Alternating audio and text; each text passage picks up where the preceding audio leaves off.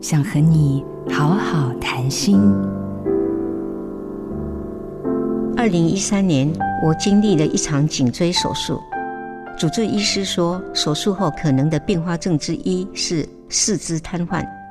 虽然几率小于千分之一，但还是不免担心手术失败。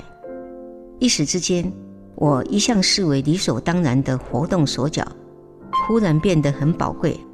好在手术顺利，之前担心的瘫痪并没有发生。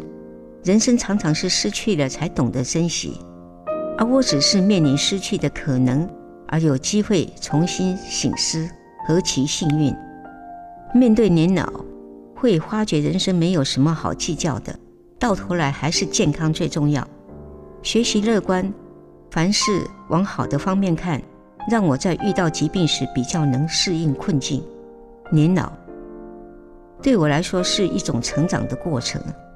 未来我要继续保持一颗年轻的心，和一群一起变老的朋友们，好好地享受每一刻，做个独立快乐的熟龄族。我是刘秀芝，